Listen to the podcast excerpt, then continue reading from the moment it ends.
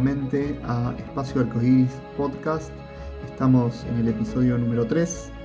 Hoy es 18 de septiembre de 2020 y en el calendario hebreo es la víspera de Rosh Hashanah, conocido normalmente como el Año Nuevo Judío, pero que desde las fuentes judías tiene una connotación, un alcance universal, es decir, para toda la humanidad. Rosh Hashanah está iniciando hoy por la noche, se va a extender durante todo el día sábado y todo el día domingo.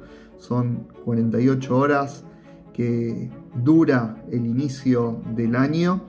Y en el episodio de hoy quisiera responder a varias preguntas que me han llegado especialmente el día de ayer y hoy, previo a Rosh Hashanah, sobre muchos no ágidas, muchos individuos este, no judíos que eh, consultan sobre cómo vincularse de forma correcta a esta fecha. Hay un principio general dentro de la Torá que las festividades que Dios ordenó al pueblo de Israel, precisamente se las ordenó al pueblo de Israel y no a las demás naciones. Entonces, en principio, a priori, una persona no judía no tiene una obligación de observar las festividades del calendario hebreo. Ahora bien, eh, si bien esto no es una obligación, hay determinadas dimensiones de cada festividad en el calendario hebreo que tienen un mensaje universal, que tienen una enseñanza para el resto de las naciones. Y de todas las festividades del calendario hebreo, la que tiene una conexión más profunda y más importante con las demás naciones es precisamente la festividad de Rosh Hashanah. Rosh Hashanah, a diferencia del inicio de año en muchas culturas, donde la ocasión es un momento de frivolidad y de excesos, eh, Rosh Hashanah es un día muy serio, muy importante en el calendario hebreo, ya que se lo conoce como Yom Adin, el día de juicio, de evaluación. Y ahora vamos a explicar qué es lo que se juzga, quién juzga y qué es lo que se evalúa. Rosh Hashanah, que significa Rosh, cabeza, Hashanah, año, la cabeza del año, el inicio del año, conmemora en principio la creación de Adam Arishon, del primer ser humano, de Adán. Y de Adán desciende toda la humanidad, por eso tiene una vinculación a todos los seres humanos. Todos los seres humanos, sin distinción, provenimos de Adán, en algún punto estamos conectados con Adán. Y Rosh Hashanah es el cumpleaños de Adam Arishon. Entonces, desde esta premisa, vemos que Rosh Hashanah tiene una implicancia y una conexión con todo ser humano. Y al ser precisamente esta fecha, el aniversario de la creación del mundo, el creador evalúa sus criaturas y eh, determina cuáles van a ser las circunstancias que van a rodear en general, colectivamente, a sus seres creados y también a cada uno individualmente.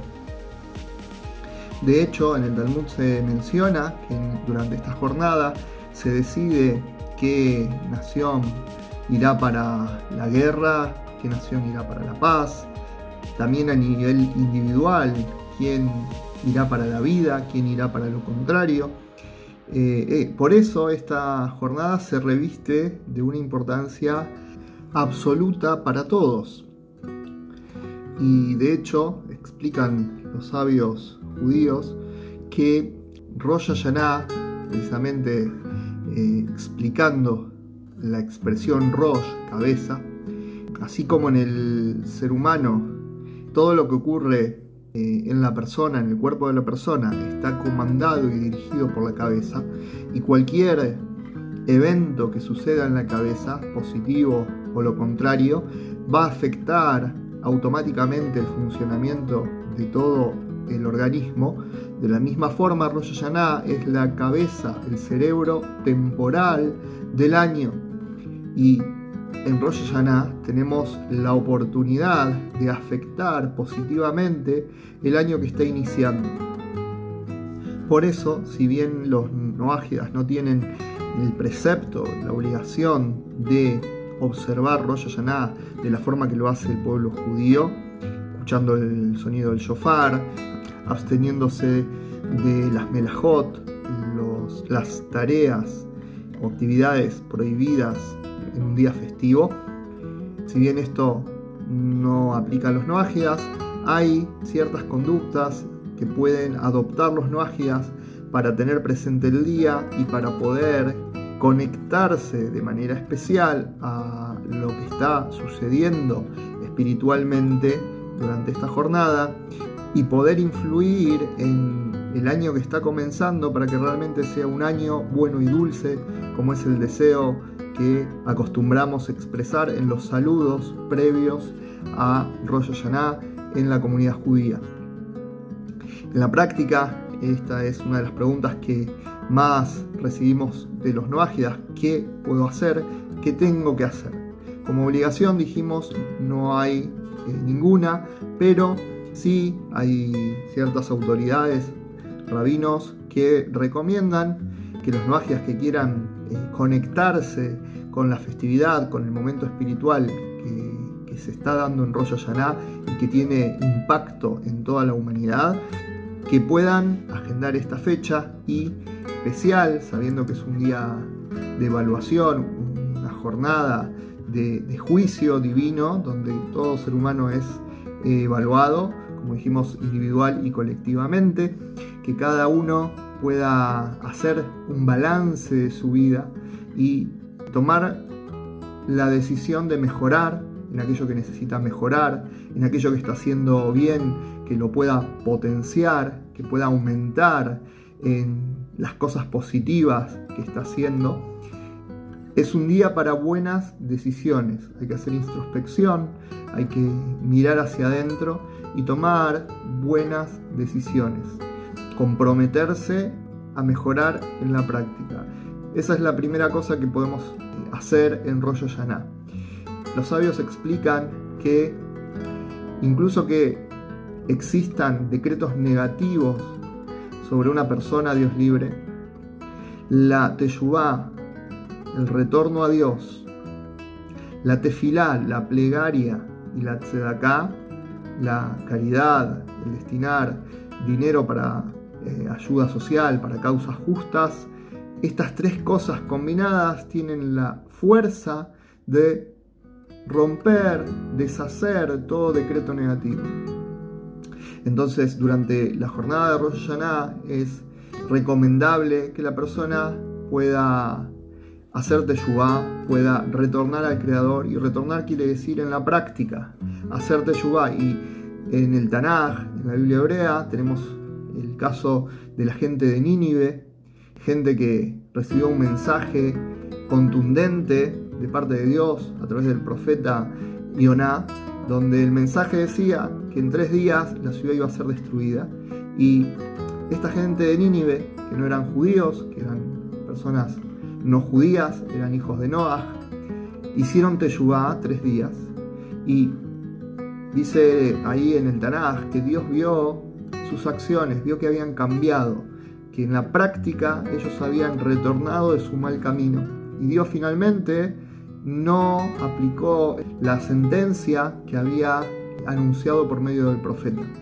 Entonces la primera cosa que, uno debería hacer previo a Rosh Hashanah y en Rosh Hashanah es a partir de esa evaluación este, que hacemos sobre nuestra vida, sobre nuestros caminos, poder tomar una vía práctica de enmienda, de corrección, poder hacer como la gente de Nínive un cambio de sentido en nuestras acciones prácticas. Teshuvah muchas veces se traduce como arrepentimiento, pero arrepentimiento no refleja lo que la palabra Teshuvah en la Shona Kodesh, en el, hebreo sagrado de la Torah, representa. Teshuvah es un concepto mucho más profundo. Y el arrepentimiento, el sentimiento de arrepentimiento, si bien es necesario y tiene que estar, pero eso tiene que derivar en acciones concretas. La segunda cosa que puede hacer uno ágida es rezar, hacer tefilá al Creador.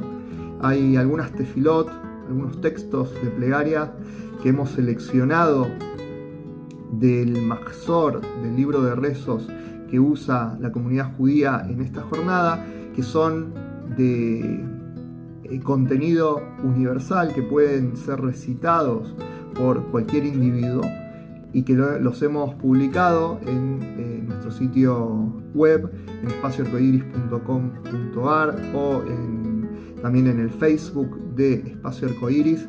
Pueden ingresar a cualquiera de los dos lugares y van a encontrar estos textos que son muy profundos, son textos para recitar y para meditar en ellos, para reflexionar, para estudiarlos, de todo lo que acontece, de todo lo que sucede a nivel espiritual en Rosh. Entonces ese es el segundo punto. Y el tercer punto es eh, la tzedakah, la caridad, que también en sí misma los sabios eh, han enseñado que tiene la fuerza de salvar de la muerte, de alargar la vida de la persona, de cambiar los decretos. Cuando juntamos estas tres cosas, la teshuvah, la tefilá y la tzedaká, eso genera espiritualmente una combinación eh, muy fuerte que tiene la capacidad de poder cambiar los decretos negativos. Entonces, es recomendable que los noágidas que quieren aprovechar la jornada de Rosh trabajen en estos tres puntos, que durante esta jornada espiritualmente se comprometan a mejorar en las cuestiones que tienen que ver en su servicio a Dios y eso se tiene que traducir en acciones concretas.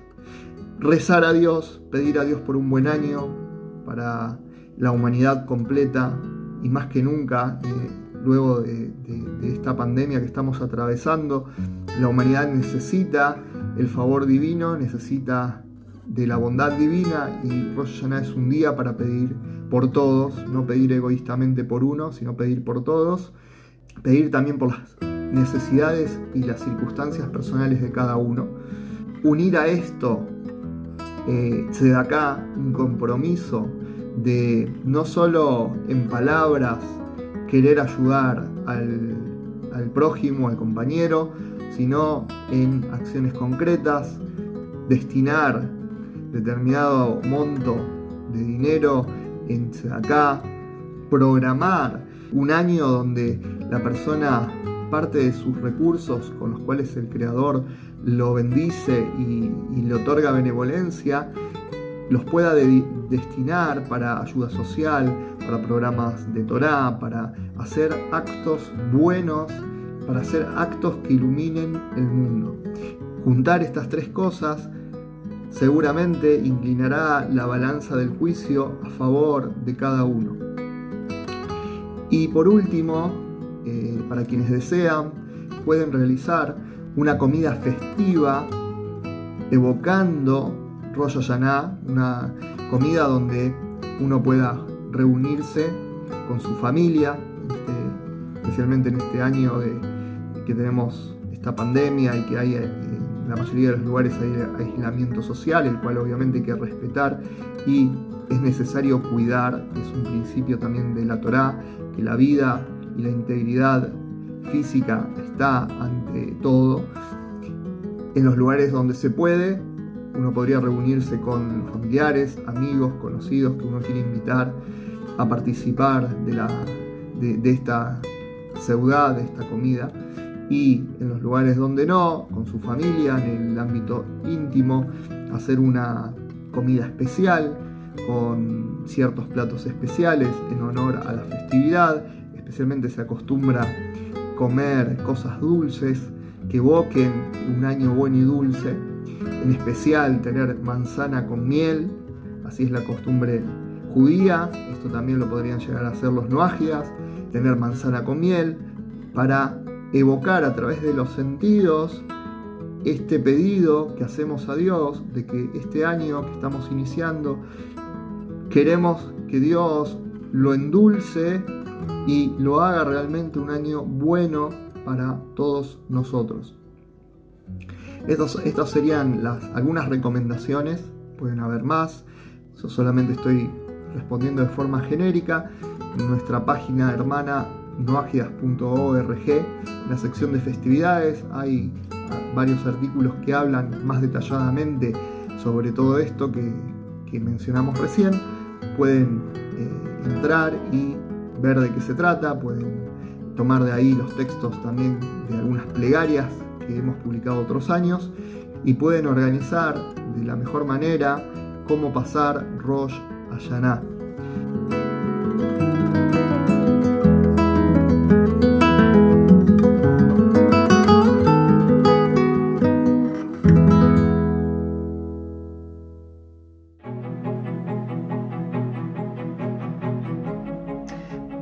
Se nos fue el tiempo. Quiero agradecer a la gente de Casa Noah, Comunidad Noágida de Buenos Aires, eh, por hacer posible este podcast. También al señor Pablo García y a la familia Castro, quienes nos apoyan e impulsan para poder estar con ustedes a través de estos episodios. Sin más por el momento, acabó el tiempo. Les deseo a todos un año realmente bueno y dulce y que tengamos solamente buenas noticias. Hasta el próximo episodio.